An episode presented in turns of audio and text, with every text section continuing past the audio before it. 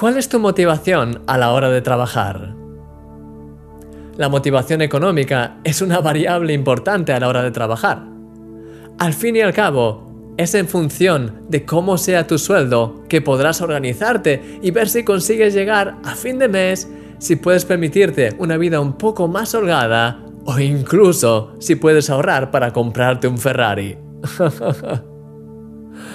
Sin embargo, muchas veces reducimos todo a una cuestión puramente económica y nos olvidamos de que hay más elementos en juego. ¿Por qué haces lo que haces? ¿Cuál es el propósito del trabajo que desempeñas cada día? A veces tenemos la sensación de que nuestro trabajo no es relevante, quizá porque no está bien pagado o porque no está bien considerado o no es considerado importante por los demás. Sin embargo, ahí tienes el ejemplo de los trabajadores de los supermercados durante la pandemia de 2020. A pesar de que su puesto de trabajo no era considerado por la sociedad como especialmente relevante, estos profesionales fueron de los pocos trabajadores que se libraron del confinamiento por ser considerados trabajadores esenciales. Sí, su labor fue y es de una tremenda importancia para todos. La Biblia dice, y todo lo que hagáis, hacedlo de corazón, como para el Señor y no para los hombres. Esa es la gran clave.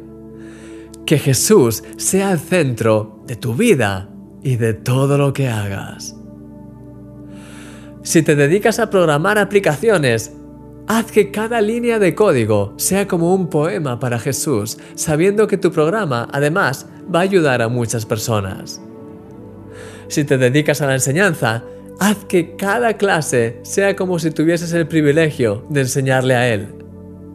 Y si te dedicas a barrer las calles, Hazlo como si estuvieses limpiando tu propia casa para recibir a Jesús.